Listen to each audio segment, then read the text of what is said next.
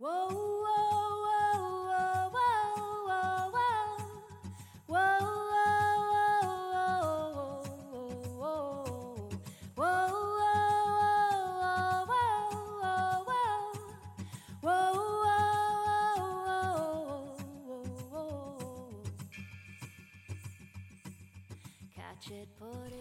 Hello，今天是二零二三年的二月三号，跟你们拜一个晚年，祝听众心想事成，新年快乐哦！你正在收听的是维多利亚采购异想小宇宙，今天跟你们分享的主题是：金钱真的能够买到快乐吗？据调查，采购这样东西最能让你感到开心哦。金钱到底能不能买到快乐呢？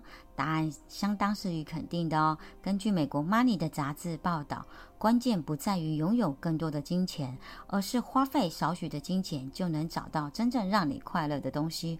那么，到底是哪些东西为你的生活带来满足跟幸福感呢？每一个人每一天辛苦的工作哦，除了得到成就感之外，更希望有不错的金钱收入，过好的生活。因为没有了钱，铁定不快乐哦。但是，相较于初入社会时的收入，如今的收入确实有增加，可是快乐的程度并没有增加哦，甚至比以前更不快乐。为什么会如此呢？没错，因为金钱真的可以买到快乐，但是带给我们的快乐不是金钱的本身哦，而是如何运用少许的金钱买到快乐的体验感哦。我想，我认为呢，拥有越多的钱，并不代表越快乐哦。哈佛大学经济教授呢，有进行一项研究哦，结果发现。两组人的收入虽然相同，但是居住在较贫穷的社区的人呢比较快乐，居住在较富裕的社区呢反而不快乐。因为我们永远在比较，即使拥有的金钱比以前更多，还是无法得到满足感哦。因为有人得到了更多，因此若要得到的快乐，我们要追求的不是金钱的增加，而是我们真正要运用到金钱。取得真正让我们快乐的东西，我认为呢，就是花小钱能够有极大的满足感。这些东西呢，没有什么新奇特别的，就存在你的生活周遭，只是过去的你视而不见，眼光总是望着那些遥不可及、昂贵的梦想，花了大钱却买不到快乐哦。以下是 Money 杂志整理出来的快乐采购清单，第一个是咖啡。工作烦闷的时候呢，不妨走到某个街角的咖啡店，点一杯自己喜欢的咖啡或饮料，就能为自己带来无法言语的满足感。况且，如果在咖啡厅巧遇许久不见的朋友，也会让你感到快乐哦。第二个是笔记本。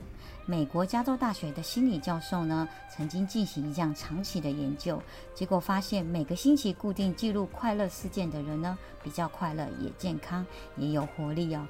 一本笔记本其实花不了多少钱，然而其中满载的快乐记忆，却是你情绪低落时最好的安慰哦。第三个是纪念品，除了笔记本之外，也不要忘了收集能让你回想起快乐记忆的物品哦。例如每次外出旅行的时候。可以买一些小纪念品，或是沿途拍下美丽的风景，然后放在办公桌上啦，或是装饰自己的房间。当你看着这些物品或照片的时候，就能立即想起那些愉快的经历，心情也会变得比较开朗哦。第四个呢是乐器。美国芝加哥大学心理教授呢指出，当人们完全沉浸在某一个活动之中哦，无法于是于其他事物的存在。